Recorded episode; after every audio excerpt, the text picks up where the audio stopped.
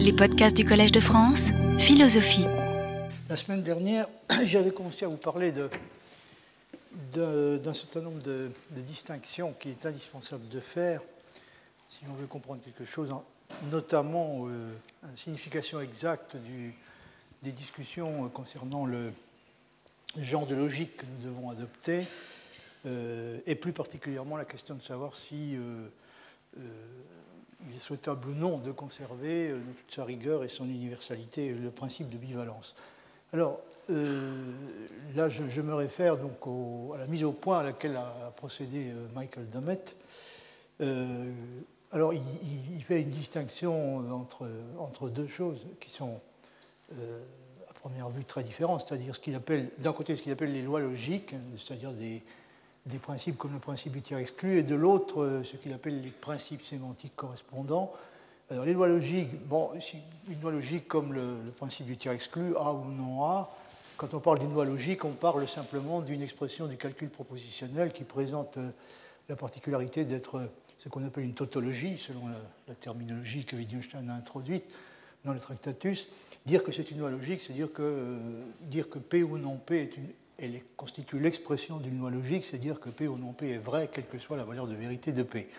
Ça, c'est la formulation, c'est ce qui se passe dans le cas des lois logiques. Les principes sémantiques correspondants sont des principes qui sont d'un degré supérieur et qui font intervenir une référence explicite à la vérité et à la fausseté. Donc, euh, Damet propose de distinguer quatre lois logiques et euh, quatre principes sémantiques qui leur correspondent. Alors, pour ce qui concerne les lois logiques, donc, il y a un premier principe qui s'énonce A ou non A, euh, qui euh, correspond à ce qu'on appelle habituellement le principe du tiers exclu.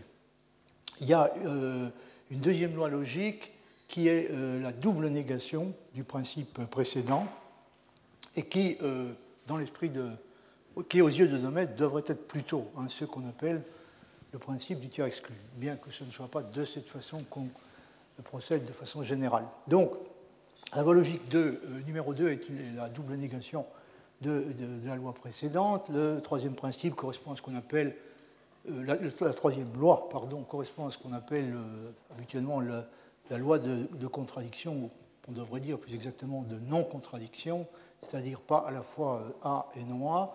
Enfin, quatrièmement, il y a une loi qui correspond à ce que les, intuitionnistes appellent la loi de, double la loi de stabilité, pardon, qui, on appelle aussi la loi de la, double négation, hein, qui, qui, affirme équivalence entre non A et A, et en particulier l'implication, euh, l'implication qui est problématique et inacceptable aux yeux des intuitionnistes, et c'est celle qui autorise à conclure de non-non A à A. Alors, pour ce qui est des principes sémantiques correspondants, donc il y en a, euh, il y en a également quatre. Hein. Le premier euh, est ce qu'on appelle normalement le principe de bivalence, hein, tout énoncé est soit vrai, soit faux. Donc, la loi de bivalence ou le principe de bivalence, c'est le principe qui correspond à la loi du tiers exclu. Euh, le, principe sémantique de, de, prime, euh, qui correspond à la double négation du principe du tiers exclu, peut s'énoncer aucun énoncé n'est ni vrai ni faux.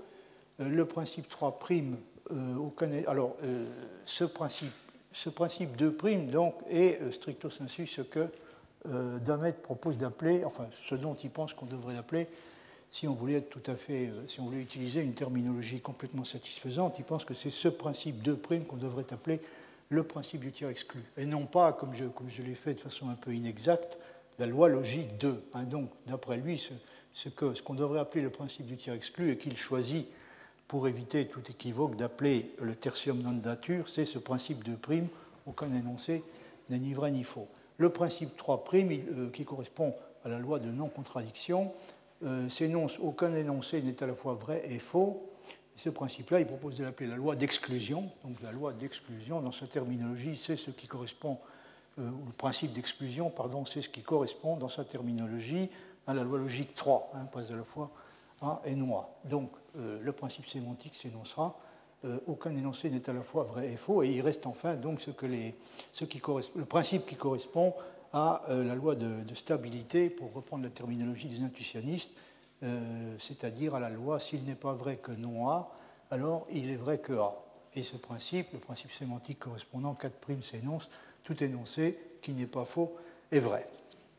Donc, du point de vue terminologique, un prime sera appelé le principe de bivalence. les autres principes Damet, comme le rappelle Damet, n'ont pas reçu de, dénomination consacrée et, comme je viens de vous l'indiquer, il choisit d'appeler deux primes le principe du tertium non dature, trois primes le principe d'exclusion et, en adoptant la terminologie intuitionniste, il euh, choisit d'appeler 4' le principe de stabilité. Je, rappelle à nouveau que ce qu'il appelle le tertium non dature n'est pas tout à fait la loi logique euh, numéro 2, hein, mais euh, le principe sémantique correspondant de prime, c'est-à-dire aucun énoncé n'est ni vrai ni faux. Donc voilà ce qu'il en est de, pour ce qui concerne la terminologie. Alors en ce qui concerne la relation qui existe entre ces deux espèces d'assertions, c'est-à-dire les lois logiques d'une part et les principes sémantiques correspondant d'autre part. Alors cette distinction est importante, euh, rappelle euh, Damet, parce que l'acceptation du principe sémantique implique normalement l'acceptation de la loi logique correspondante, alors que la réciproque n'est pas vraie. Alors en ce qui concerne euh, les intuitionnistes, ils n'acceptent pas, j'ai déjà eu l'occasion de l'indiquer, ils n'acceptent pas un prime, hein, ils n'acceptent pas le principe selon lequel tout énoncé est soit vrai, soit faux, et ça résulte du fait fait qu'ils choisissent d'identifier euh, P est vrai à quelque chose comme euh, P peut être démontré. Et, de ce point, si on, si on, adopte cette interprétation-là, euh, pour la notion de vérité, il devient impossible de continuer à affirmer le principe de bivalence, c'est-à-dire d'affirmer, de continuer à affirmer que tout énoncé soit vrai, soit faux, puisque on, pourra, on peut très bien se trouver dans une situation dans laquelle concernant une proposition mathématique grand A, ne peut pas dire qu'elle peut pas affirmer qu'elle a été démontrée ou qu'elle peut être démontrée, et pas non plus qu'il peut, peut, être démontré qu'elle ne pourra jamais être démontrée. Donc, dans ce cas-là, on doit renoncer à, affirmer à propos d'une proposition de cette sorte qu'elle n'est euh, ni vraie ni fausse.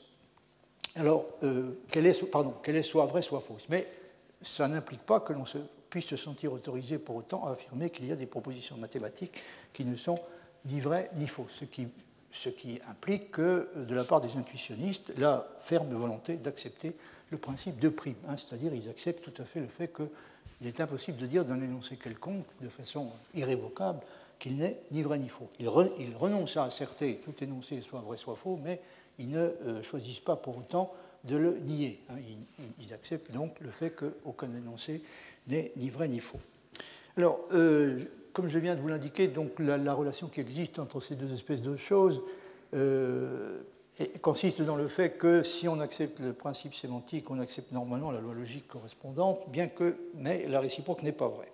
Alors le, euh, rejet euh, explicite du principe de bivalence, le rejet explicite du principe de bivalence est l'option sur laquelle reposent les systèmes logiques plurivalents. Mais euh, ce qui se passe en pareil cas pour le principe du tiers exclu n'est pas immédiatement évident. Donc il rejette le principe de bivalence, ça va en quelque sorte sans dire, il devient impossible dans des systèmes de cette sorte d'affirmer que toute proposition est soit vraie, soit fausse, puisque, euh, pour la bonne raison qu'elle peut encore avoir une valeur de vérité autre que ces deux-là. Mais il semble concevable à première vue que le principe du tiers exclu reste vrai, autrement dit que A ou non A prennent malgré tout, pour tout A, la valeur de vérité qui correspond à vrai, ou euh, l'une ou l'autre des valeurs de vérité qu'on appelle dans ce genre de système les valeurs de vérité désignées, hein, qui correspondent à euh, vrai dans la logique bivalente, classique. Donc, il semblerait possible en principe que les, pour un système de logique plurivalente, de rejeter le principe de bivalence, ce qui va de soi, en quelque sorte, pour un système de ce genre, tout en continuant à accepter le principe euh, du tiers exclu. Et on aurait donc là une, illustration euh, de, ce que dit Demet, à savoir que l'acceptation de la loi du tiers exclu n'entraîne pas forcément celle du principe sémantique correspondant. On aurait des systèmes qui acceptent le principe de bivalence, mais euh, qui rejettent pardon, le principe de bivalence, mais acceptent le principe du tiers exclu. Donc le fait d'accepter le principe du tiers exclu n'oblige pas, semble-t-il, à accepter le principe de bivalence. il y aurait donc des, ça serait donc un, exemple de ce qui se passe quand, euh, quand on accepte le euh, principe, quand on rejette le principe de bivalence tout en acceptant le principe du tiers exclu. Néanmoins, euh, ce n'est pas de cette façon-là que les choses se passent généralement. si vous, pour considérer un exemple tout à fait typique, nous allons, si vous le permettez, nous attarder un instant sur le, genre de système que Jan Lukasiewicz a construit en 1920. C'est un système à trois valeurs de vérité euh, qui sont désignées de la façon suivante. 0 euh, qui correspond à faux, 1 qui correspond à vrai. Et 1 demi qui correspond à euh, quelque chose que Lukasiewicz désigne du nom de possible ou pouvant, être soit vrai soit faux. Donc nous avons ces trois valeurs de vérité. si il se trouve que dans ce système, si P est possible, c'est-à-dire si P a la valeur de vérité 1,5 au sens dont il s'agit, euh, si P est possible, non P est également possible, et tous les deux prennent la valeur intermédiaire 1,5. Alors ce système comporte deux connecteurs propositionnels qui sont désignés dans la notation polonaise euh, respectivement par grand N, la négation, et euh, grand C, l'implication. Alors du point de vue... il faut que je vous donne peut-être quelques précisions sur ce que signifie tout ça. Euh, donc il y a euh, dans la notation polonaise, vous avez, euh, pardon, dans le, système de Lukasiewicz, vous avez deux connecteurs principaux qui sont C, l'implication,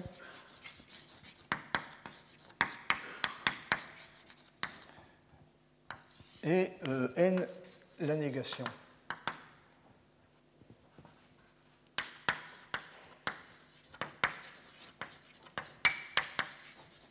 Alors la disjonction qui s'écrit dans la notation polonaise APQ, ce qui correspond à, dans la notation euh, péano-russellienne à P ou Q, donc ça c'est la disjonction.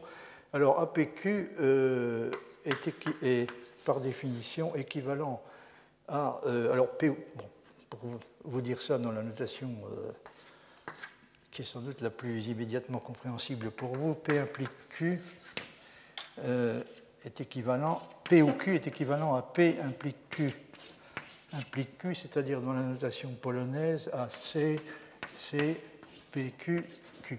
dans la notation polonaise, donc les connecteurs sont toujours préfixes hein, et le, connecteur principal figure toujours en tête de la formule complète. Alors, euh, si je vous dis ça, c'est parce que euh, le principe, enfin, qui nous intéresse en priorité, c'est-à-dire P ou non P, euh, s'écrit, peut s'écrire de la façon suivante CCP NP P. Vous avez ici donc l'évaluation de CCP euh, NP NP. Excusez-moi,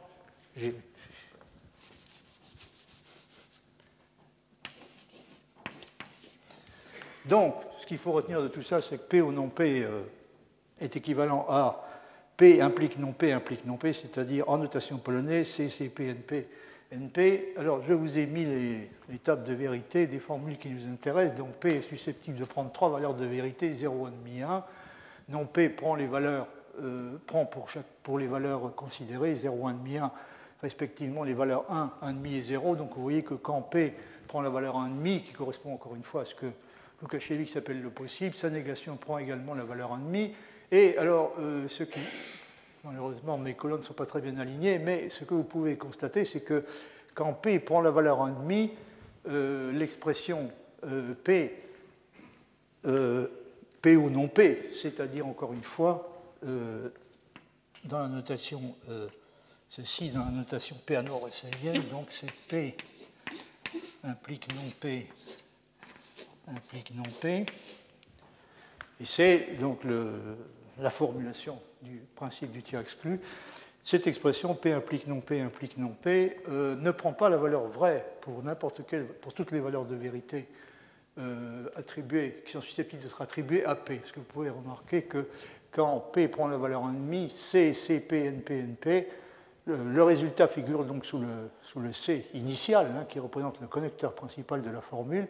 Lorsque P prend la valeur 1,5, non P prend la valeur 1,5 et P implique non P implique non P, c'est-à-dire P ou non P prend également la valeur 1,5. Par conséquent, il y a au moins une distribution de valeurs de vérité pour laquelle le principe du tiers exclu euh, ne prend pas la valeur vraie, mais euh, prend la valeur que Lukasiewicz désigne du nom de possible. Alors ça, c'est pour les détails euh, techniques.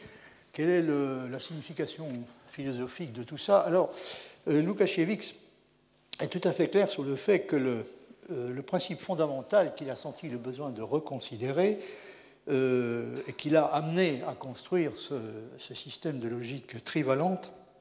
Donc il est tout à fait clair sur le fait que ce principe fondamental n'est pas le principe du tiers exclu, mais le principe de bivalence. Et là, il y a déjà une première surprise, c'est qu'en réalité, euh, contrairement à ce qu'il affirme, a il est bel et bien amené à reconsidérer le principe du tiers exclu lui-même, puisque, comme vous pouvez le constater, dans, euh, ce système, ce n'est pas une tautologie. Hein. il ne prend pas la valeur vraie pour n'importe quelle distribution de valeurs de vérité effectuée sur les lettres de proposition qui euh, figurent dans la formule. Encore une fois, lorsque P prend la valeur en demi, P ou non P, c'est-à-dire C, C, P, N, P, N, P, prend lui aussi la valeur 1,5. Mais il n'empêche que dans, l'esprit de, de Lukasiewicz, le principe qu'il s'agissait de mettre en question était euh, bel et bien le principe de bivalence et non pas le principe du tiers exclu. Alors il dit ceci, euh, pour abréger, j'appellerai cela la loi de bivalence, donc la proposition, il s'agit de l'assertion selon laquelle toute proposition est soit vraie, soit, fausse. Hein. Il précise qu'il appellera principe de bivalence cette assertion, toute proposition est soit vraie, soit fausse. J'appellerai cela la loi de bivalence, bien qu'elle soit appelée occasionnellement la loi du tiers exclu. Là, il constate qu'il y a des, assez fréquemment, il y a des gens qui appelaient ça la loi du tiers exclu. Je préfère réserver ce nom pour le principe familier de la logique classique, selon lequel deux propositions contradictoires ne peuvent pas être fausses simultanément. Alors vous trouvez ça donc dans le, euh, mémoire de, 1920, hein, où il introduit euh, pour la première fois un, un système de logique euh, plurivalente en relation avec un problème philosophique, bon, s'agit du fameux problème euh, de la bataille navale, hein, euh, qui est discuté par Aristote dans le chapitre 9 du Dé interprétationné. Donc le, texte s'appelle Remarques philosophiques sur les systèmes plurivalents du, calcul propositionnel. alors, donc le but, c'était de c'était encore une fois de résoudre un problème philosophique qui semblait euh, justifier, euh, qui pouvait sembler justifier la remise en question du principe de bivalence, et c'est d'ailleurs, d'après Lukasiewicz, ce qu'Aristote a fait, c'est-à-dire le principe qu'Aristote conteste dans la fameuse histoire de la bataille navale, n'est pas le principe du tir exclu, comme on le dit souvent, mais le principe de bivalence. Donc, euh, comme vous avez pu le, le voir d'après cette citation, ce qu'il ce que Lukasiewicz choisit d'appeler le principe du tiers exclu est le principe sémantique qui constitue euh, le corrélat de la loi logique non, non, a ou non a, c'est-à-dire le, principe sémantique qui constitue le corrélat de la double négation du principe du tiers exclu.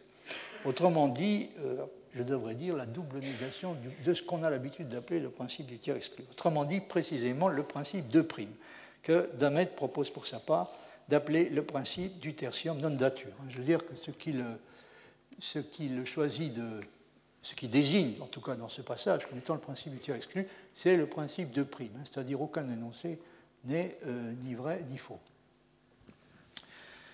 Mais euh, il est facile de vérifier, je l'ai déjà indiqué, que, euh, ou plus exactement, non, je ne l'ai pas encore indiqué, mais il faut que je l'indique, que dans ce système, dans le système de Lukasiewicz, le principe euh, dont je viens de parler, c'est-à-dire le principe sémantique qui constitue le corrélat de euh, la double négation du principe du tiers exclu, euh, n'est pas, pas, non plus une tautologie, c'est-à-dire il ne prend pas non plus la valeur 1 dans tous les cas. Alors ça, c'est le, il s'agit du principe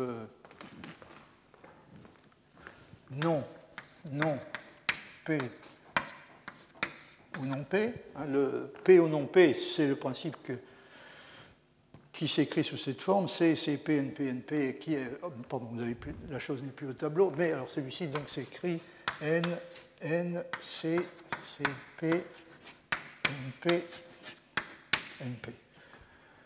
Ça, donc, c'est le, principe qui correspond à la double négation du principe du tiers exclu. Et euh, si on, se fiait euh, aveuglément à ce que dit Lukasiewicz, on pourrait, euh, être tenté de penser qu'il se sent obligé, bien sûr, de conserver ce principe, puisque, comme il le dit, euh, ce qu'il s'agit de mettre, ce qu'il s'agit de mettre en question, c'est euh, le principe de bivalence et non pas le principe du tiers exclu. Et par principe du tiers exclu, il entend apparemment donc ce, que dont Domet pense précisément qu'on devrait l'appeler le principe du tiers exclu, qu'il appelle en tout cas lui le tertium non datur, et qui est la double négation du principe du tiers exclu, hein, dans la notation polonaise NCCP, NP, NP. Mais euh, ce principe, donc, on peut vérifier assez facilement, je ne vais pas vous ennuyer avec ça, qu'il ne prend pas la valeur 1, c'est-à-dire la valeur vraie dans tous les cas, mais il prend la valeur 1,5 quand P prend la valeur 1,5. Ça n'a rien de, surprenant, puisque si P n'est ni vrai ni faux, est seulement possible, hein, ce qui correspond à la troisième éventualité que le système de Lukasiewicz ajoute aux deux autres, le vrai le faux. Donc si P, si P euh, prend la valeur 1,5, euh, et ce qui signifie qu'il est seulement possible, c'est-à-dire qu'il peut être soit vrai, soit faux, on ne peut pas exclure comme une chose fausse que P et sa négation soient tous les deux faux. Donc il serait possible qu'ils soient tous les deux faux, puisque l'un et l'autre peut être soit vrai, soit faux si on interprète la valeur de vérité intermédiaire demi de la façon dont le fait euh, Lukasiewicz. Si P est possible, au sens de Lukasiewicz, non P est également possible, et non non P, la double négation de P, l'est à nouveau. Ce qui fait qu'effectivement, ni P ni non P, dans ce cas-là, ne sont faux. À partir du moment où on rejette le principe de bivalence, parce qu'on admet une valeur de vérité 1,5 qui est différente de 0 et de 1, il peut donc y avoir de bonnes raisons d'admettre non seulement que A ou non A, euh, le principe du tiers exclu, dans le, la terminologie habituelle. Donc il peut y avoir de bonnes raisons d'admettre que non seulement A ou non A, mais également sa double négation, c'est-à-dire non, non, A ou non A ne sont pas vrais, quel que soit A. Si on admet l'existence d'une troisième valeur de vérité, on peut continuer à exclure qu'une proposition et sa négation soient vraies en même temps, donc on peut, continuer à accepter le, le principe d'exclusion, ou si vous préférez en termes de loi logique, la loi de non-contradiction. Donc on peut continuer à exclure qu'une proposition et sa négation soient vraies toutes les deux, mais pas qu'elles soient fausses, ou en tout cas non vraies toutes les deux. Donc la situation est manifestement plus compliquée que Lukasiewicz lui-même euh, ne le dit. Évidemment, la situation est bien différente euh, de ce qui se passe dans le cas de l'intuitionnisme, puisque euh, l'intuitionnisme conteste lui aussi le principe de bivalence. J'ai rappelé il y a un instant pourquoi, c'est parce qu'il identifie, il choisit d'identifier A est vrai, A, peut être démontré, euh, et euh, non A est vrai, A, on peut démontrer qu'il est impossible de démontrer A. Donc il, est amené inévitablement à contester, pour cette raison, le principe de bivalence, mais il ne rejette pas ce que Damet appelle le principe du tertium non dature, c'est-à-dire la loi logique, le principe sémantique, pardon, qui correspond euh, à la loi logique euh, constituée par la double négation du principe du tiers exclu. Dans la logique trivalente de Lukasiewicz, la situation est assez, euh, à première vue, un peu déconcertante parce que ni A ou non A, hein, le principe du tiers exclu, proprement dit, enfin en tout cas ce qu'on appelle le principe du tiers exclu, dans l'usage ordinaire, ni la double négation de ce principe, non, non, A ou non A, ni la loi de non-contradiction, non A et non A ne sont valides. Euh, ce, qui crée une situation tout à fait différente de celle que vous avez dans l'intuitionnisme. C'est les trois principes euh, classiques, P ou non P, euh, la double négation de cela, qui correspond au tertium non dature, ni la loi de non aucun aucune de ces, trois formules du calcul propositionnel n'est une loi logique. Hein. Aucune d'entre elles, donc, ni P ou non P, ni non non P ou non P, la double négation de P ou non P, ni non P ou non P, ne prennent la valeur vraie pour toute distribution de valeurs de vérité effectuée sur la proposition P. ce qui évidemment introduit une perturbation à chaque fois, c'est euh, l'intervention d'une troisième valeur de vérité donc il y, a, toujours au moins une distribution de valeurs de vérité pour laquelle chacune de ces trois formules cesse de prendre la valeur vraie, comme c'est le cas dans le calcul propositionnel classique. Donc aucune de ces trois expressions euh, n'est valide dans le calcul propositionnel de Lukasiewicz, mais bien entendu, dire que c'est euh, les deux dernières propositions, euh, dire pardon que, que ces trois propositions P ou non P, euh, non non P ou non P et non P et non P, dire que ces trois propositions ne sont pas valides n'est pas dire qu'elles sont fausses, mais seulement que pour certaines attributions de valeur de vérité euh, à la lettre de proposition P, elles prennent une valeur qui n'est pas le vrai, mais seulement le possible. venons-en à l'aspect euh, proprement philosophique du problème. Lukasiewicz affirme que dans le fameux chapitre 9 du Dé euh, le, principe auquel euh, s'en est pris Aristote, je vous l'ai déjà indiqué, n'est pas le principe du tiers exclu, mais euh, le principe de bivalence. Hein, le raisonnement d'Aristote, dit-il, ne sape pas tant le principe du tiers exclu que l'un des principes de base de notre logique tout entière, qu'il a été lui-même le premier à énoncer, à savoir que toute proposition est soit vraie, soit fausse. Donc son idée à lui est que le principe qu'Aristote a jugé bon, jugé même nécessaire de euh, reconsidérer, donc n'est pas du tout le principe du tiers exclu, ni, d'ailleurs ni le principe du tiers exclu au, sens de P ou non P, ni le principe du tiers exclu au sens de la double négation de ce principe, mais euh, spécifiquement le principe de bivalence, toute proposition est soit vraie, soit fausse. Mais euh, c'est une réflexion qui vous est sans doute déjà venue à l'esprit. Dans ce cas, Lukasiewicz ne devrait probablement pas affirmer avec autant d'insistance qu'il le fait que sa démarche se situe dans la ligne de celle d'Aristote, puisque chez lui, justement, ce n'est pas seulement l'autorité du principe de bivalence, mais également avec elle celle de la loi du tiers exclu qui est contestée, puisque, encore une fois, aucune des deux versions possibles du principe du tiers exclu, P ou non P, non, non, P ou non P, sa double négation, aucune de, ces deux formules du calcul propositionnel euh, n'est euh, vraie dans tous les cas. Il pourrait, euh, pourrait-il est vrai se défendre en faisant remarquer que la loi du tiers exclu dans son système n'est pas non plus rejetée, en ce sens que si la loi ne peut assurément pas y être affirmée, elle ne peut pas être affirmée dans son système, sa négation ne le peut pas davantage. On peut remarquer que la validité de la loi n'est de toute façon pas en question tant que les valeurs de vérité qui sont prises en considération sont uniquement 0 et 1, c'est-à-dire celles qui correspondent au vrai et au faux. Le système se comporte sur ce point exactement comme le fait le calcul propositionnel bivalent. une divergence ne s'introduit que euh, lorsque on prend en considération donc comme distribution de valeurs de vérité euh, possible celles qui font, euh, sur les lettres de proposition, celles qui font intervenir la, troisième valeur de vérité, c'est-à-dire admis.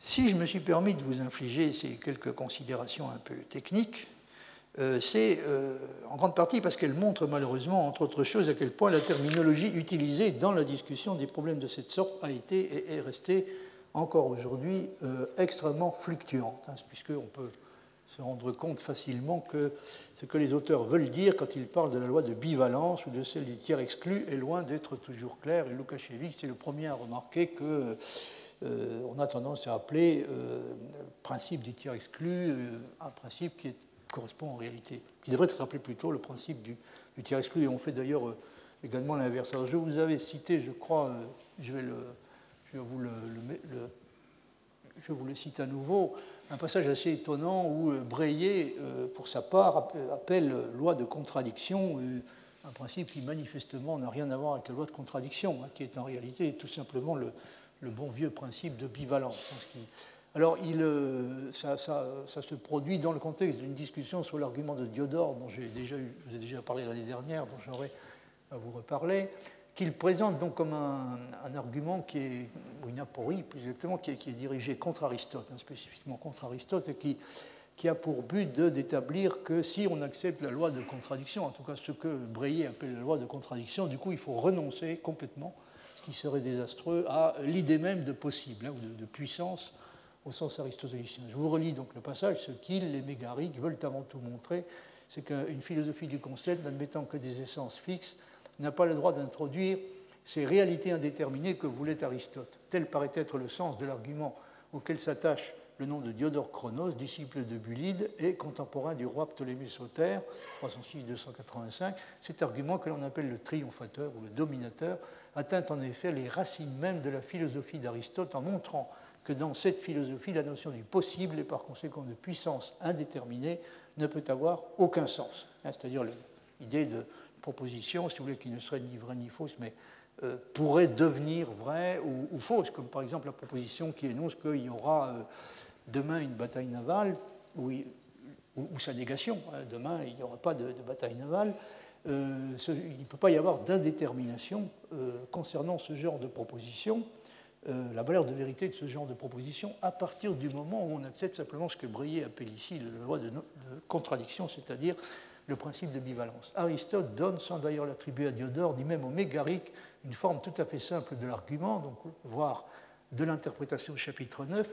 Dès que vous admettez d'une manière générale que toute proposition est vraie ou fausse, le principe s'applique aussi bien aux événements futurs qu'au présent ou au passé. Toute assertion sur le futur sera ou vraie ou fausse. Il s'ensuit qu'il n'y a aucune indétermination ou possibilité d'être ou ne pas être pour l'événement futur. L'affirmation du possible est incompatible avec le principe de contradiction. L'auteur de cet argument voulait-il comme affecte de le croire Aristote, qui le réfute par les conséquences pratiques de sa thèse, voulait-il démontrer la nécessité? N'est-il pas plus conforme à ce que nous connaissons des mégariques de croire qu'il voulait démontrer l'absurdité des conséquences d'une logique fondée sur le principe de contradiction?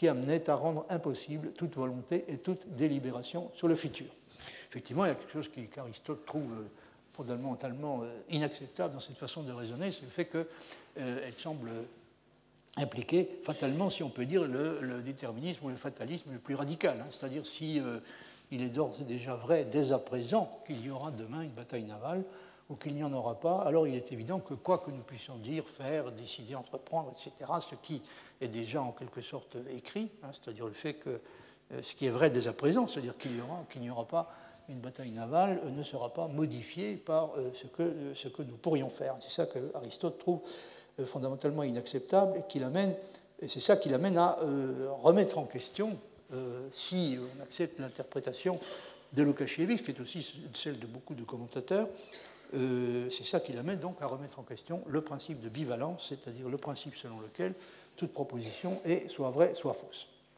Alors, revenons, revenons maintenant à ce qui distingue fondamentalement le, point de vue de Lukasiewicz de celui de Domet sur la question de la bivalence. Donc, d'une certaine manière, ils se, posent tous les deux la, même question est-ce qu'il n'y aurait pas, dans certains cas, des raisons euh, déterminant de euh, mettre en question l'autorité universelle du principe de bivalence et d'accepter le fait que, pour certaines propositions, donc, euh, il se pourrait qu'il soit impossible d'affirmer que chacune, n'importe laquelle de ces propositions soit vraie, soit fausse. Alors, la situation la motivation de, de, est tout à fait différente de celle de Lukasiewicz, vous avez sûrement déjà compris en quoi. Le critère, c'est que euh, Domet considérait la question essentiellement du point de vue de l'opposition entre le réalisme et l'antiréalisme, alors que Lukasiewicz considère la question, pour sa part, essentiellement du point de vue de l'opposition entre le déterminisme et l'indéterminisme. Donc les, motivations respectives de nos deux auteurs sont sensiblement différentes. Aux yeux de Demet, le critère du réalisme pour une certaine catégorie donnée de propositions est l'acceptation du principe de bivalence pour les propositions en question. Donc c'est ça le critère du euh, réalisme. Or, la mise en question du principe de bivalence chez Lukasiewicz est motivée par des considérations qui, comme on vient de le voir, ne sont pas du tout les mêmes. Elle lui a été inspirée par le cas des propositions qui décrivent des événements futurs et qui sont telles qu'il peut très bien ne rien y avoir dans la situation présente qui les rendent d'ores et déjà vraies ou fausses. Et ce n'est pas en rapport avec la, encore une fois, avec la confrontation entre réalisme et antiréalisme, mais avec celle qui a lieu entre déterminisme et indéterminisme que Lukasiewicz a construit son premier système de logique plurivalente. Vous voyez euh, ce qu'il dit à ce propos, la loi de la bivalence est la base de notre logique tout entière, néanmoins elle était déjà très disputée par les anciens, connu d'Aristote, bien que contesté pour les propositions qui se réfèrent au futur, rejetée de façon péremptoire par les épicuriens, la loi de la bivalence fait sa première apparition complète avec Chrysippe et les stoïciens comme un principe de leur dialectique qui représente le calcul propositionnel ancien. Il faut se rappeler ici que ce n'est pas Aristote qui est le créateur du calcul propositionnel. Hein. Aristote est le créateur de la, de la syllogistique, qui est une partie du calcul des, prédicats du premier ordre, euh, mais ce sont les stoïciens qui sont les, véritables créateurs du calcul propositionnel. Et euh, d'après ce que dit ici euh, Lukasiewicz, donc le principe de bivalence fait, sa première apparition complète avec les stoïciens, avec Chrysippe et les stoïciens, comme un principe de leur dialectique qui représente le calcul propositionnel ancien. La querelle portant sur la loi de bivalence a un arrière-plan métaphysique, les avocats de la loi étant des déterministes décidés, alors que ses adversaires tendent vers une Weltanschauung indéterministe. Nous sommes ainsi entrés dans le domaine des concepts de possibilité et de nécessité. La loi la plus fondamentale de la logique semble après tout ne pas être tout à fait évidente. En me fiant à des exemples vénérables qui remontent à Aristote, j'ai essayé de réfuter la loi de bivalence en poursuivant la ligne de pensée suivante. Alors, j'ai déjà indiqué euh, en quoi consiste la ligne de pensée en question.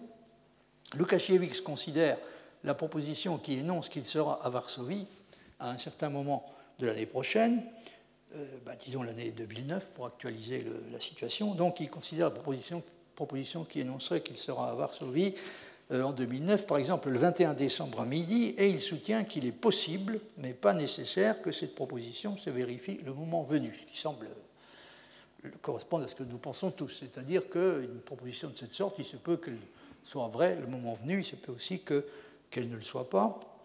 Ça dépend évidemment de ce que nous déciderons et également d'un bon nombre d'autres choses qui peuvent interférer avec ce que nous avons décidé. Or, dit Lukasiewicz, si la proposition était déjà vraie maintenant, la présence de Lukasiewicz à Varsovie au moment indiqué serait nécessaire, et si cette proposition était d'ores et déjà fausse, sa présence à Varsovie au moment indiqué serait au contraire impossible. Par conséquent, la seule solution raisonnable semble être d'admettre que la proposition concernée n'est pour le moment ni vraie ni fausse et qu'elle possède une troisième valeur de vérité. Donc, et il a l'impression que c'est de cette façon qu'Aristote a raisonné, à ceci près évidemment qu'Aristote n'a pas euh, proposé d'attribuer euh, une troisième, à la, proposition concernée et à sa négation une troisième valeur de vérité, mais en tout cas il a, euh, il a considéré comme nécessaire de renoncer à appliquer le principe de bivalence à des propositions de cette sorte.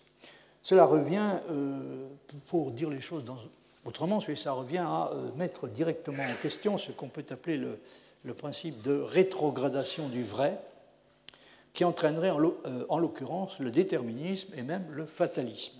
Si la proposition doit être vraie le 21 décembre de l'année prochaine, elle doit également être vraie dès maintenant, si on applique le principe de rétrogradation du vrai, elle doit également être vraie dès maintenant, et par conséquent, euh, si, euh, de peur d'être obligé d'accepter le fatalisme, on décide de rejeter, ou en tout cas de limiter l'usage de ce principe de rétrogradation du vrai, alors on est obligé de rejeter le principe de bivalence pour les propositions de cette sorte, puisque on ne peut pas dire du couple de propositions, donc il y aura demain une bataille navale ou il n'y aura pas de bataille navale demain, on ne peut pas dire d'aucune de ces deux propositions qu'elle est d'ores et déjà vraie euh, ou fausse. Alors à ce propos, il faut que je vous dise encore, j'aurai l'occasion d'y revenir, que euh, ce, problème de l'interprétation du, chapitre 9, l'unité interprétationnelle, est un des plus désespérants que je connaisse, parce qu'il n'y a jamais eu d'accord réel sur l'interprétation qu'il faut donner de ce qu'Aristote propose exactement de faire. Euh, une interprétation assez courante donc, consiste à dire qu'il propose de de refuser d'accepter, de refuser d'utiliser le principe du, de bivalence à propos des propositions qui décrivent des événements futurs contingents, comme il y aura demain une bataille navale ou il n'y aura pas de bataille navale demain. Mais il y a des commentateurs très sérieux qui l'ont euh, soupçonné et même accusé ouvertement d'avoir été victime d'un sophisme modal assez élémentaire, euh, et qui plus est, un sophisme modal qui dénonce lui-même un peu plus loin dans le déinterprétationnel. Vous me direz que ça n'a rien d'exceptionnel, nous sommes tous capables de commettre nous-mêmes des fautes logiques ou autres contre lesquelles nous avons mis en garde les autres. Mais euh, s'agissant d'un logicien de la catégorie d'Aristote, évidemment, ça peut sembler un peu, euh, quand même un peu présomptueux euh, de, suggérer ce genre de choses. Néanmoins, encore une fois, certains commentateurs très sérieux l'ont fait. Alors, l'impression qu'on peut avoir que c'est ce qui se passe provient du fait qu'Aristote donne l'impression de raisonner de la façon suivante. Alors, il utilise donc une prémisse qui est à peu près celle-ci. Euh, c'est-à-dire euh, si euh, la proposition, pardon, l'événement E arrivera,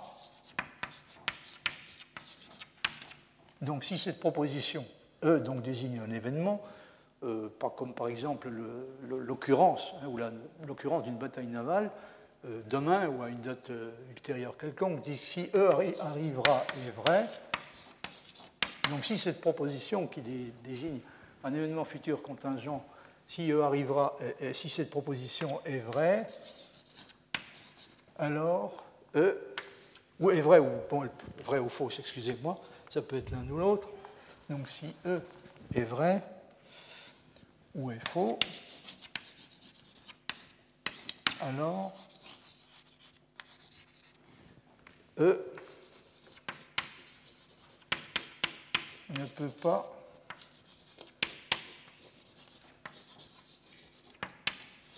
arriver ou ne peut pas arriver. Pardon.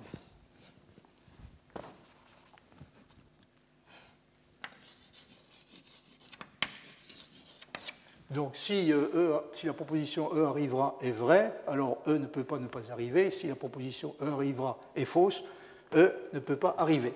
Ça, ça semble, il semble difficile de ne pas accepter une proposition de cette sorte. Et de ça, donc, Aristote peut donner l'impression de, passer à l'affirmation suivante.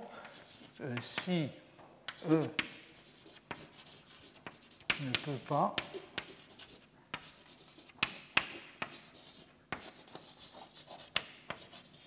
ne pas arriver ou ne peut pas euh, arriver, alors il est nécessaire,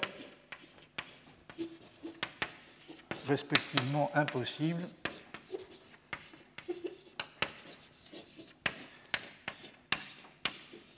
pour E d'arriver.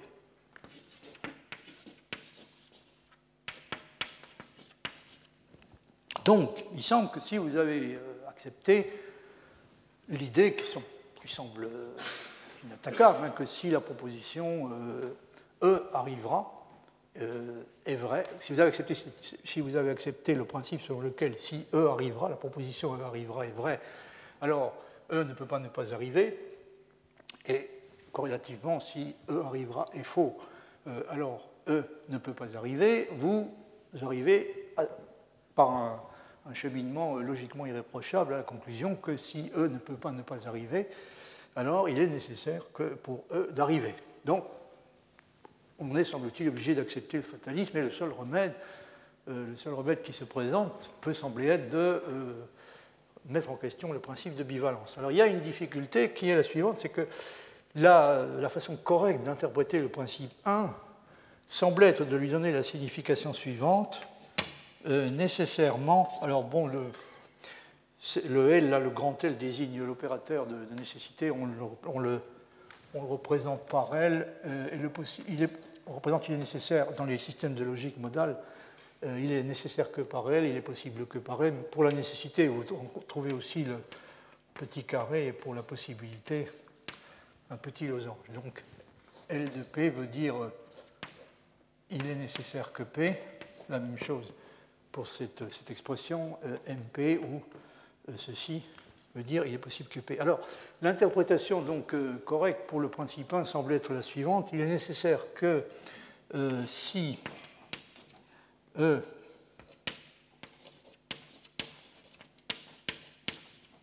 arrivera est vrai, alors E.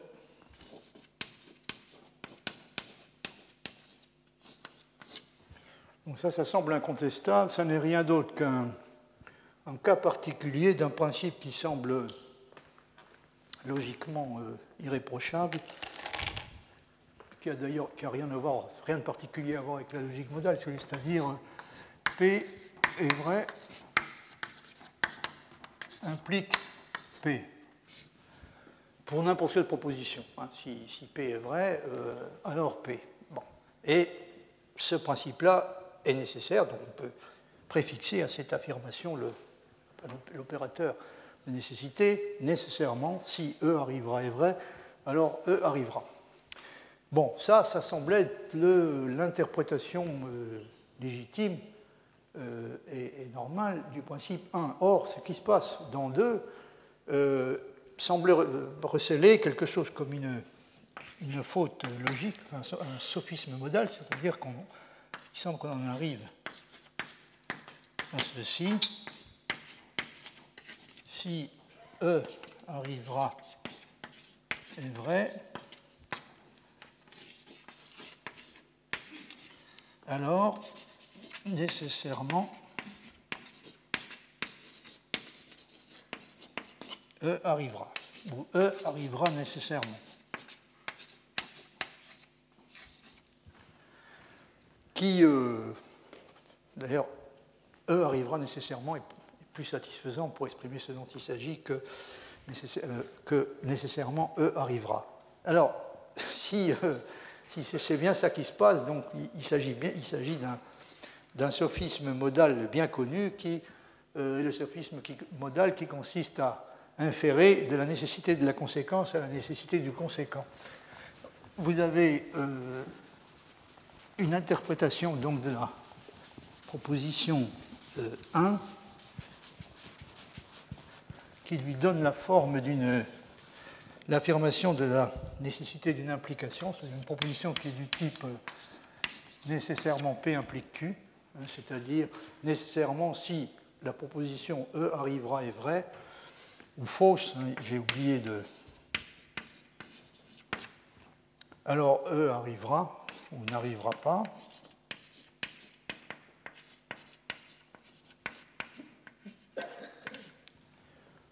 Donc cette proposition qui est de cette forme-là, et apparemment la conclusion qui est tirée de ça, en deux, donc est une proposition qui a un statut euh, différent, bien différent. Euh, P implique nécessairement Q.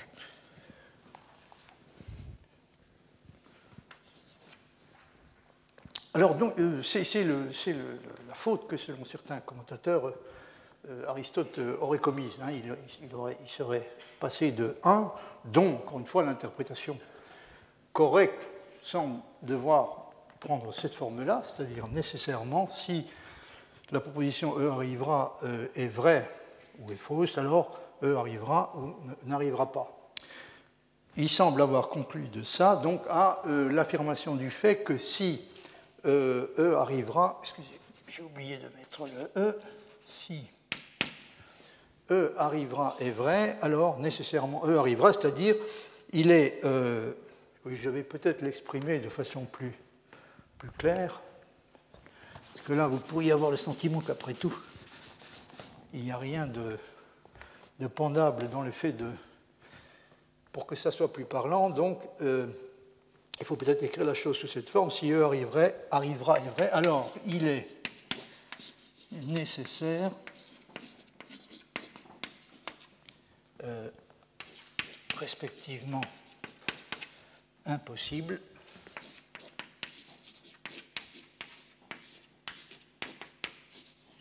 pour E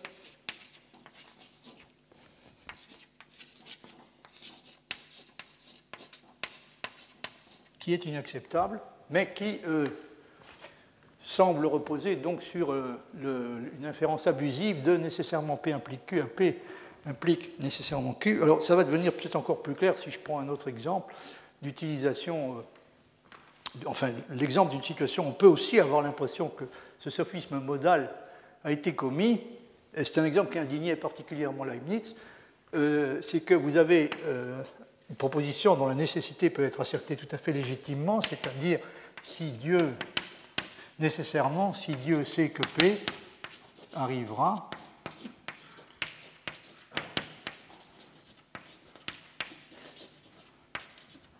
alors P arrivera. ça, ça semble indiscutable. Le, mais ce n'est même pas en vertu de la préscience divine, hein, c'est que si n'importe qui sait que P, euh, qui, que, ce soit, hein, euh, que ce soit Dieu ou vous, ou moi ou n'importe qui, euh, P arrivera, à cause de, de la, validité de cette implication. Hein. P est vrai, implique P. Donc, si Dieu sait que P implique P est vrai, mais encore une fois, ça ne concerne pas spécialement Dieu. Si je sais que P, ça, veut dire, ça implique aussi que P est vrai, puisque si P se trouvait être faux, on dirait que je ne pouvais pas le savoir. Je ne pouvais pas savoir que P. Donc, Dieu sait que P implique P est vrai, P est vrai implique P. Donc, on peut affirmer sans, aucune hésitation que nécessairement, si Dieu sait que P arrivera, alors P arrivera. Et il y a des gens euh, qui, encore une fois, indignent particulièrement Leibniz, qui, commettant le sophisme qu'on appelle l'inférence de la nécessité de la conséquence à la nécessité du conséquent, euh, dit, conclut de ça que si Dieu sait que P arrivera, P arrivera nécessairement, c'est-à-dire euh, l'événement décrit par P est nécessaire. Hein. C'est le, le, même genre d'utilisation euh, contestable. C'est un sophisme modal, ça c'est incontestable. Alors il y a de, Leibniz est amené assez fréquemment donc, à discuter euh, cette faute, cette faute de logique à ses yeux assez grossière, qui consiste à inférer de la nécessité de la conséquence euh, la nécessité de la proposition implicative, hein, c'est-à-dire inférer d'une proposition de cette forme nécessairement si euh, la proposition décrivant, l'occurrence d'une bataille navale demain, nécessairement si cette proposition est vraie, alors l'événement décrit arrivera. Hein, le sophisme consiste à passer de ça à si la proposition qui décrit l'occurrence d'une bataille navale demain est vraie, alors la, bataille navale, quand elle se produira, donc euh, sera un événement nécessaire. Bon, ça c'est pour vous dire que, pour vous, vous, vous rappeler à quel point ces questions sont, difficiles euh, et indécises. Alors, je, reviens à euh, la, position défendue par Lukasiewicz, c'est problème que pose son, interprétation d'Aristote. Il a les raisons qu'il a de contester le, principe de bivalence euh, comme je l'ai dit, euh, diffère à la fois de celle des intuitionnistes et de celle de Dummett. J'ai indiqué pourquoi dans les deux cas. Alors, il faut remarquer à ce propos que si on pense que la réalité n'est pas, ou pas encore suffisamment déterminée, pour rendre vraies ou fausses certaines des propositions que nous pouvons être amenés à asserter, il sera naturel de mettre en question la possibilité d'appliquer la loi de bivalence aux propositions de cette catégorie. Mais une chose sur laquelle il, me faut insister ici à nouveau, c'est le fait qu'une des caractéristiques les plus remarquables de la démarche de Domet est que nous devrions plutôt, d'après lui, prendre les choses en sens inverse.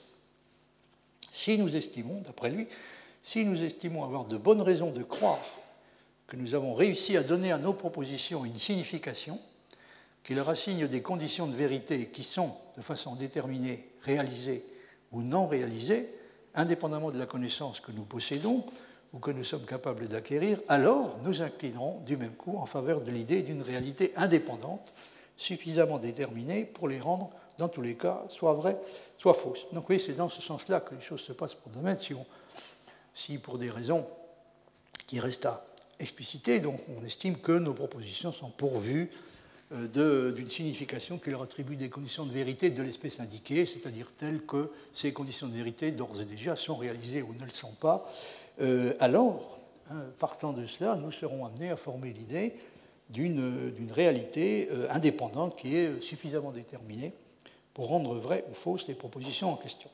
Villemin, en revanche, reste pour sa part fidèle à la conception traditionnelle pour laquelle ce qui est en question, de façon directe, dans ce genre de débat est l'existence ou la non-existence d'une réalité de cette sorte. Encore une fois, ce problème-là n'est pas, aux yeux de Domet, le problème euh, premier. Mais pour Villemin, qui voit les choses de façon traditionnelle, donc c'est bien ça qui est en cause. C'est-à-dire, y a-t-il ou non, euh, existe-t-il ou non euh, une réalité qui, est, qui possède d'ores et déjà un caractère suffisamment déterminé pour rendre vraies ou fausses les propositions sur lesquels nous nous interrogeons. Donc, est-ce qu'il y a une réalité de cette sorte capable de rendre vraies euh, les propositions que nous formulons et plus précisément de correspondre, entre guillemets, de correspondre dans un sens approprié du mot à ce qu'affirment les propositions en question? Alors une précision encore en ce qui concerne la position défendue par Damet, euh, il a pris soin de préciser que quand il a éprouvé le besoin de reformuler dans les termes où il l'a fait la controverse entre le réalisme et l'antiréalisme, il ne l'a pas fait dans le but d'énoncer lui-même une thèse euh, philosophique consistant à opter pour l'une ou l'autre des deux positions qui s'affrontent. Même si beaucoup de ses premiers lecteurs ont pu croire qu'il avait opté euh, clairement en ce qui le concerne pour l'antiréalisme, qu'il avait choisi donc de défendre ouvertement la cause de l'antiréalisme? Ce qu'il voulait, en réalité, a-t-il expliqué, était simplement formuler un programme de recherche susceptible de conduire dans un futur plus ou moins éloigné, à une décision effective qui n'est probablement pas possible pour le moment. Il s'agissait de créer de meilleures conditions, hein, euh, laissons espérer une, résolution de la controverse entre réalistes et antiréalistes, et non pas de euh, choisir dès à présent d'opter pour l'une ou l'autre des deux positions, et plus particulièrement pour l'antiréalisme. Il faut remarquer que c'est euh, un autre aspect sur lequel la démarche de domaine se distingue fondamentalement de celle de Villemin, qui pour sa part ne croit pas que les questions philosophiques puissent devenir réellement décidables. Euh, dit ceci à propos de, l'esprit dans lequel il a euh, abordé la question.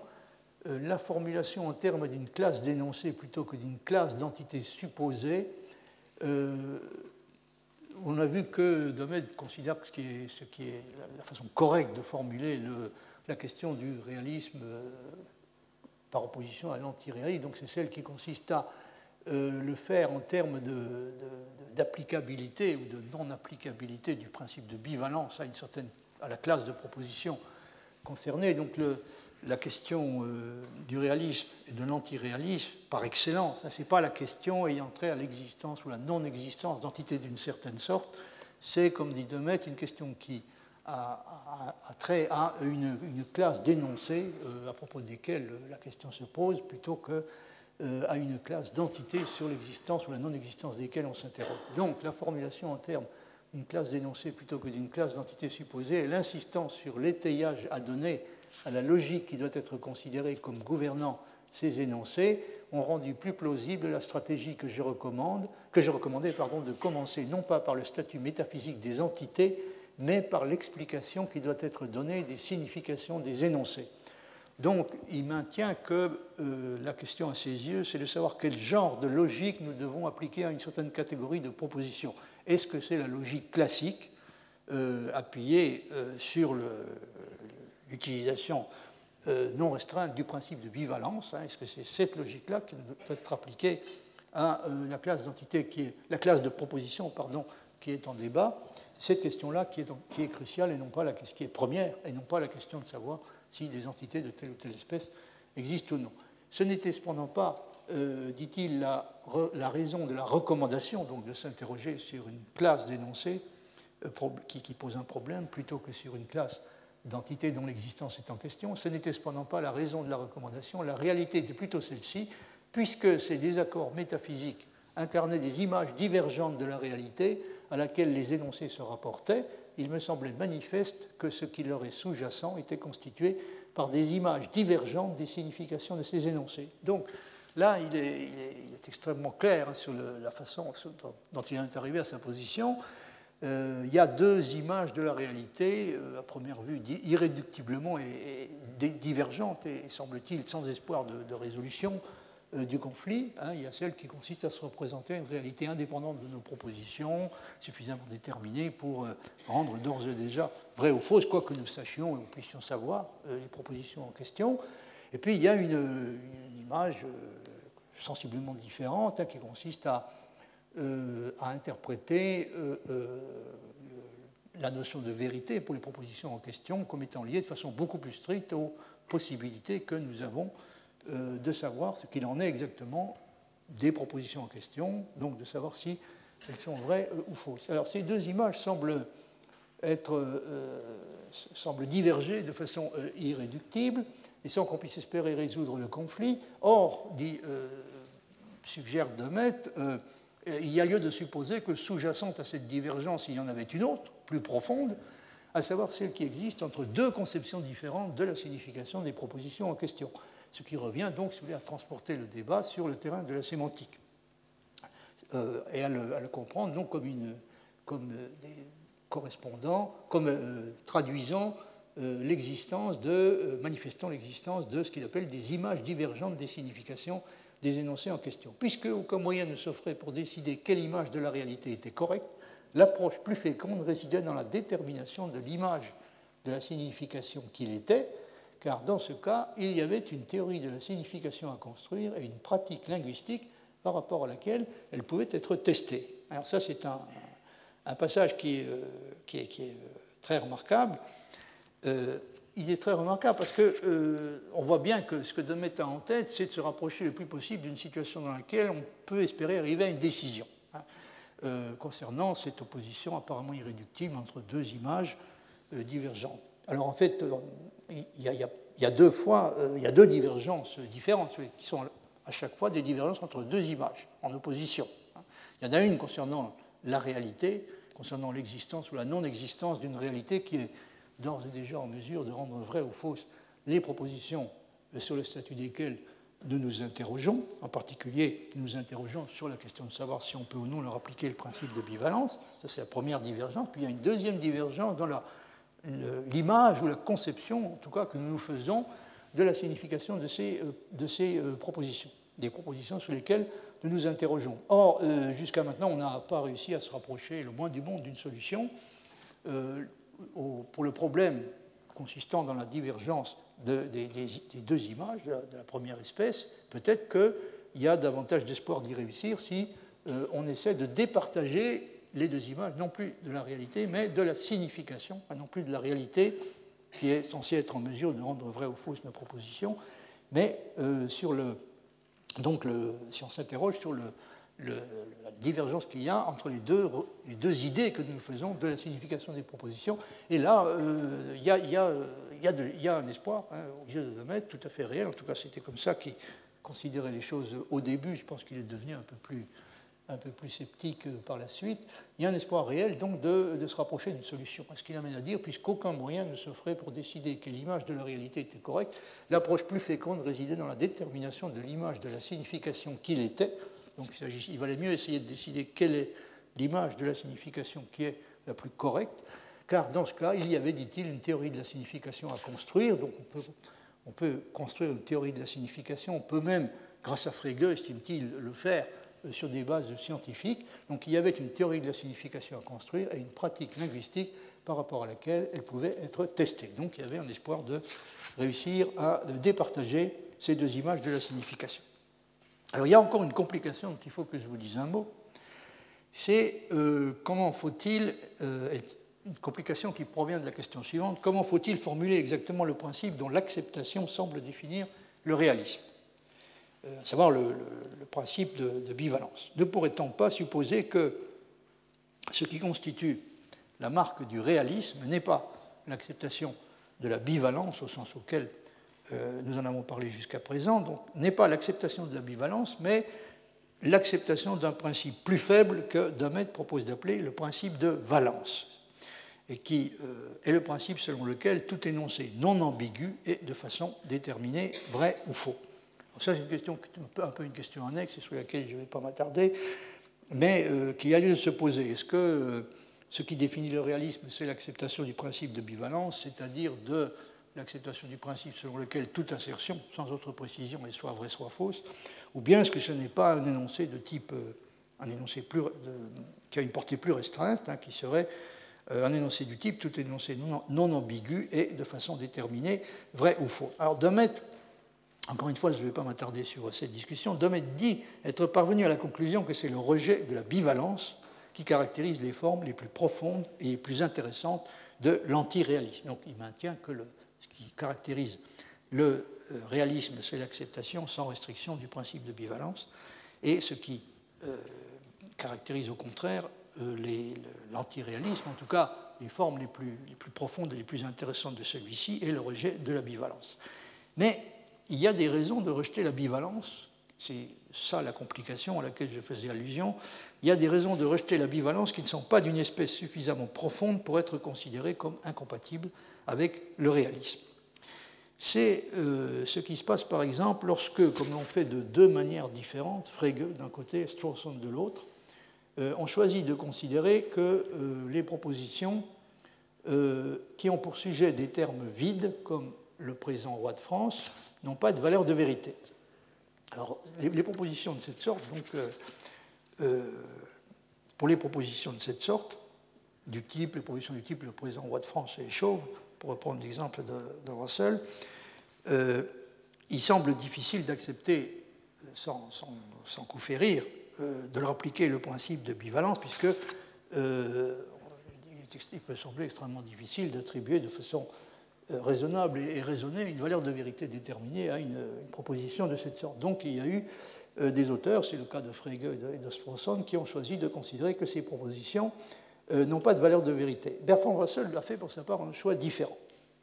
Il a fait un choix différent qui lui permet de euh, continuer à appliquer le principe de bivalence, même aux propositions de cette sorte, puisque pour lui, euh, une proposition comme celle dont il s'agit, c'est-à-dire le présent roi de France est chauve ou le présent roi de France est sage, une proposition de cette sorte peut être paraphrasée d'une manière telle que la description définie, c'est le nom qu'on donne à l'expression le présent roi de France, donc elle peut être paraphrasée d'une manière telle que la description définie, le présent roi de France, ne figure plus dans la proposition et elle apparaît après cela comme une proposition ayant bel et bien une valeur de vérité et comme étant fausse. Donc il y a une divergence fondamentale concernant la façon de traiter ces propositions. Il y a des gens comme Frege Westphosson qui choisissent la solution qui consiste à dire ce genre de propositions, les propositions euh, dans lesquelles euh, un terme vide est utilisé comme sujet, un terme vide tel que le présent roi de France, les propositions de cette sorte n'ont pas de valeur de vérité. Russell choisit au contraire de les paraphraser d'une manière telle qu'elles ont bel et bien une valeur de vérité et qu'elles se trouvent dans les faits être fausses. Ça provient du fait que pour lui, la proposition le présent roi de France est chauve s'analyse en la conjonction de trois affirmations. Il y a, premièrement, il y a au moins une personne qui est à présent roi de France, qui est une proposition fausse. Deuxièmement, il y a au plus une personne qui est à présent roi de France, qui est une proposition vraie. Et euh, troisièmement, comme il y en a zéro, il y en a évidemment au plus une. Et troisièmement, toute proposition qui est actuellement roi de France euh, est chauve, qui est aussi une proposition vraie, puisque personne euh, ne, détient actuellement le statut de roi de France. Bien qu'on puisse, puisse d'ailleurs s'interroger sur la question, il y a apparemment des gens qui sont en train de le faire. Bon, mais je, passe sur ce, sur ce détail. la question qui nous intéresse, donc, est, il est possible à la fois de, de, limiter l'usage du principe de bivalence, dans des cas de cette sorte, et de dire on ne peut pas appliquer le principe de bivalence à ce genre de proposition, mais on peut aussi euh, procéder d'une manière telle qu'il est possible de conserver le principe de bivalence. Et euh, ce qui, ça, nous amène à constater ceci, c'est que aussi bien Frege et Strawson d'un côté que Russell de l'autre adoptent une position qui peut être qualifiée d'antiréaliste concernant une certaine catégorie d'objets. Et euh, ils, font cela au fond dans, un but qui est, commun, c'est-à-dire euh, ils, voudraient arriver, et ils arrivent de deux façons différentes à éviter le libéralisme ontologique extrême ou l'ultra-réalisme d'un philosophe comme Meinong concernant les objets possibles. Puisque, euh, comme vous savez peut-être, donc Meinong est quelqu'un qui considère que les objets comme la, coupole carrée ronde du Panthéon, et les objets impossibles ou euh, inexistants, euh, doivent néanmoins posséder une forme d'existence. Et c'est le genre de conséquences que, que Russell souhaite éviter par-dessus tout, je crois qu'il a dit que c'était son, robuste sens de la réalité qui s'opposait à, ce qu'il accepte aussi, généreusement d'introduire dans son, univers des, objets du genre de ceux auxquels songe Meinong. C'est des objets dont Meinong dit qu'ils appartiennent à ce qu'il appelle hein, l'extra-être, des objets tels que le carré rond. Euh, donc pour lui, ce genre d'objet possède, possède, une forme d'existence. Russell ne veut en aucun cas disposé à accepter l'existence de ce genre d'objet, ni bien sûr euh, non plus celle du, présent roi de France.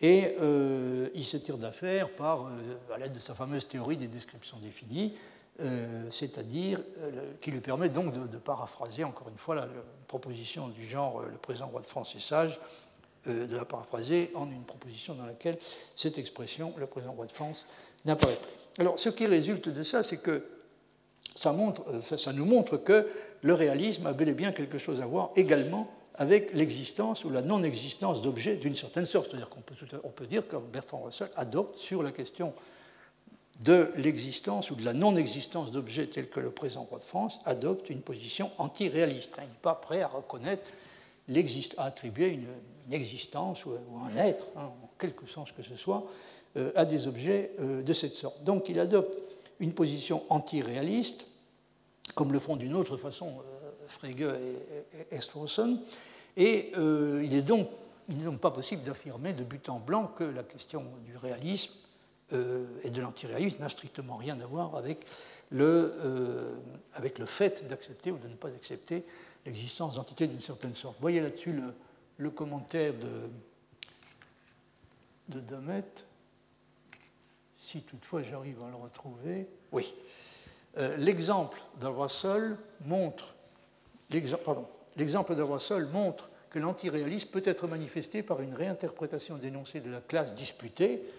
il s'agit en l'occurrence des énoncés ayant pour objet une description définie, ayant pour sujet pardon, une description définie qui n'a pas de, référence, hein, qui, est, qui, est, vide. L'exemple de Russell montre que l'antiréalisme peut être manifesté par une réinterprétation d'énoncés de la classe disputée, qu'il est construit non pas tel qu'il se présente au premier abord, mais comme ayant une structure qui est démentie par leur apparence de surface. Et cette interprétation peut servir à sauver l'ambivalence. Donc on sauve l'ambivalence, mais en adoptant, euh, en faisant un choix qui est antiréaliste, en ce sens qu'il consiste à nier euh, l'existence, ou en tout cas la nécessité de reconnaître l'existence d'objets tels que le président roi de France. Donc cette interprétation peut servir à sauver l'ambivalence.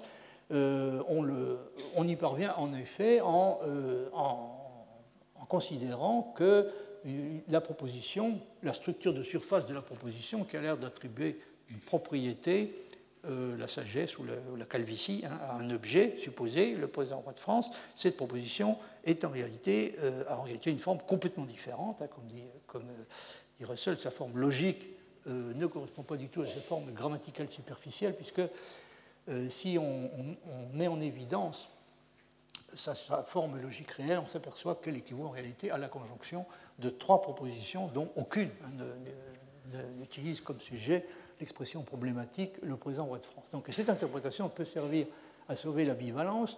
Euh, donc, euh, si vous voulez, ça, consiste, on, pourrait interpréter ça comme consistant à adopter une position typiquement réaliste, mais justement, pour ce qui est du statut des objets euh, problématiques, tels que le présent roi de France, c'est une position qui est typiquement antiréaliste. Nous devrions être conscients, dit du fait que les descriptions réalistes et antiréalistes sont relatives à ce à propos de quoi les philosophes auxquels elles sont appliquées sont dits être ou ne pas être réalistes. Euh, donc là, si vous voulez, Frege, euh, Russell et Estrawson hein, sont des gens qui sont antiréalistes en ce qui concerne la question de l'existence des objets mainongiens, hein, tels que le présent roi de France ou la montagne d'or, pour prendre un autre exemple habituel, ou le, présent roi de France, donc, ou le, carré rond, euh, ils sont donc antiréalistes en ce qui concerne les objets de cette sorte, alors que Meinong, lui, est euh, typiquement réaliste. En dehors du contexte, ce serait une erreur de nier que Frege Russell, en 1905, étaient des réalistes, étaient des réalistes, bien qu'ils aient été des antiréalistes sur cette question précise. Donc euh, ce serait une erreur de nier que Frege ou Russell en 1905 étaient des réalistes, mais comparé à Meinong, ils étaient certainement tous les deux des antiréalistes concernant les objets possibles. Bon, en résumé, ça veut dire qu'on euh, ne peut quand même pas dissocier complètement la question du réalisme et de l'antiréalisme de, euh, de, questions ayant trait directement à l'existence ou à la non-existence d'entités d'une certaine sorte. il s'agit donc, il s'agit donc aussi, hein, il s'agit donc aussi, au moins dans certains cas, de bel et bien d'être de, la possibilité d'être ou de ne pas être réaliste à l'égard non plus de certaines propositions, mais euh, à l'égard à certaines propositions à propos desquelles se pose la question de l'applicabilité ou non du principe de bivalence, mais d'être réaliste ou antiréaliste à l'égard de certaines entités. Alors, il y a encore une chose que je voulais vous indiquer euh, à propos de Bertrand Russell. Je suis tombé un peu par hasard sur un passage assez remarquable euh, récemment qui, montre bien, qui, témoigne de façon particulièrement claire de la vigueur des convictions et des réflexes réalistes de, Bertrand Russell, c'est-à-dire aussi antiréaliste qu'il ait pu être quand la question posée était celle de l'existence d'objets comme le carré rond, euh, autant il est, euh, pour, le, pour ce qui est de la question qui nous intéresse, hein, il est vraiment d'un réalisme, en tout cas à cette époque-là, parce que comme vous le savez, il a, il a beaucoup euh, évolué sur un bon nombre de questions en philosophie, y compris celle-là. Mais là, vous avez un passage qui est assez remarquable, il dit ceci, euh, la vérité est que d'un bout à l'autre de la logique et des mathématiques, l'existence de l'esprit humain ou d'un autre esprit quelconque est totalement dépourvue de pertinence.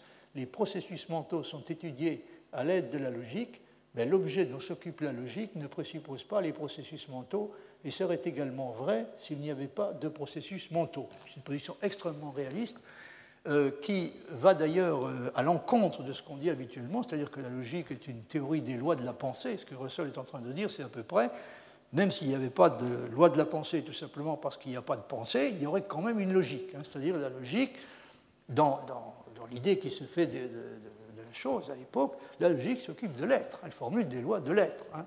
et, euh, s'il se trouve qu'il y a des êtres pensants qui sont capables de les penser, il y aura des lois de pensée correspondantes. Donc elles seront pensées, mais encore une fois, euh, comme il le dit, l'objet dont s'occupe la logique ne présuppose pas les processus mentaux et serait également vrai s'il n'y avait pas de processus mentaux. Il est vrai que dans ce cas-là, nous ne connaîtrions pas la logique, mais notre connaissance ne doit pas être confondue avec les vérités que nous connaissons. C'est ça que j'appelle la position euh, extrêmement réaliste de Russell. Notre connaissance ne doit pas être confondue avec les vérités que nous connaissons, et dans le cas de la logique, bien que notre connaissance implique bien sûr des processus mentaux, ce que nous connaissons ne les implique pas. Donc vous voyez, il fait une distinction absolument stricte entre notre connaissance qui implique ou présuppose qu'il y a des processus mentaux et ce que nous connaissons qui ne, ne présuppose rien de tel. La logique n'acquérera jamais sa place appropriée parmi les sciences avant que l'on ne reconnaisse qu'une vérité et la connaissance que nous avons d'elle sont aussi distinctes qu'une pomme et le fait de la manger. Vous voyez qu'il ne recule absolument devant rien en matière de comparaison. Euh, mais encore une fois, là, c'est vraiment euh, une, des phases de l'évolution de, Russell dans laquelle il défend une conception extrêmement réaliste hein, de la nature de la logique. À d'autres moments, il a défendu des positions euh, nettement plus conventionnalistes. Mais là, il défend une position extrêmement réaliste qui, dans, un langage qui correspond tout à fait à ce sur quoi nous sommes en train de nous, interroger. Hein. Ce qui veut dire, c'est qu'il faut, euh, faut faire une distinction, il faut maintenir une distinction aussi stricte que possible entre la vérité et la connaissance que nous avons d'elle. Hein, il dit que ces deux choses sont aussi différentes qu'une pomme et le, fait de, manger la pomme. Et ça veut dire en gros que euh, la vérité, c'est une chose. Hein. Il y a d'un côté ce qui est vrai, et puis il y a, de l'autre notre connaissance, ce que nous pouvons espérer ou, ne pas espérer euh, réussir à connaître. Mais il ne faut pas de. Pour bien faire, il faudrait éviter toute espèce d'interférence entre ces deux choses. Hein. C'est-à-dire euh, ce que euh, nous, avons des chances de, réussir à connaître euh, ou ce que nous sommes condamnés à, devoir ignorer indéfiniment ne devrait autant que possible pas intervenir dans l'idée que nous faisons de la vérité. La vérité, encore une fois, c'est une chose. et c'est le cas en particulier des lois logiques. Hein. les lois logiques s'appliquent encore une fois à ce qui est. Euh, elles sont vraies, elles resteraient vraies, même s'il y avait au connaître connaissant, euh, capable de les, connaître, euh, et, capable d'abord de les penser et ensuite de les reconnaître comme vraies. Donc vous avez là un exemple, je crois, assez typique de, de ce qu'on peut appeler une position réaliste extrême. Et en terminant, peut-être je peux encore vous citer, si j'arrive à le retrouver, je ne sais pas si je vais y arriver la réaction de, Russell à la proposition de. Voilà.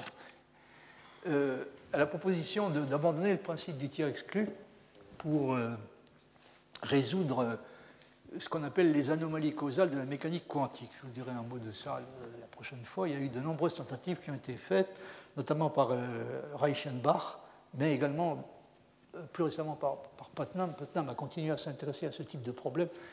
Quand j'étais jeune, enfin quand j'étais étudiant, c'est-à-dire euh, j'étais déjà plus jeune que ça, mais au début des, années 60, on était encore très excité par ça. C'est-à-dire on, se demandait si, euh, pour résoudre certaines des difficultés de, la mécanique quantique, euh, la solution ne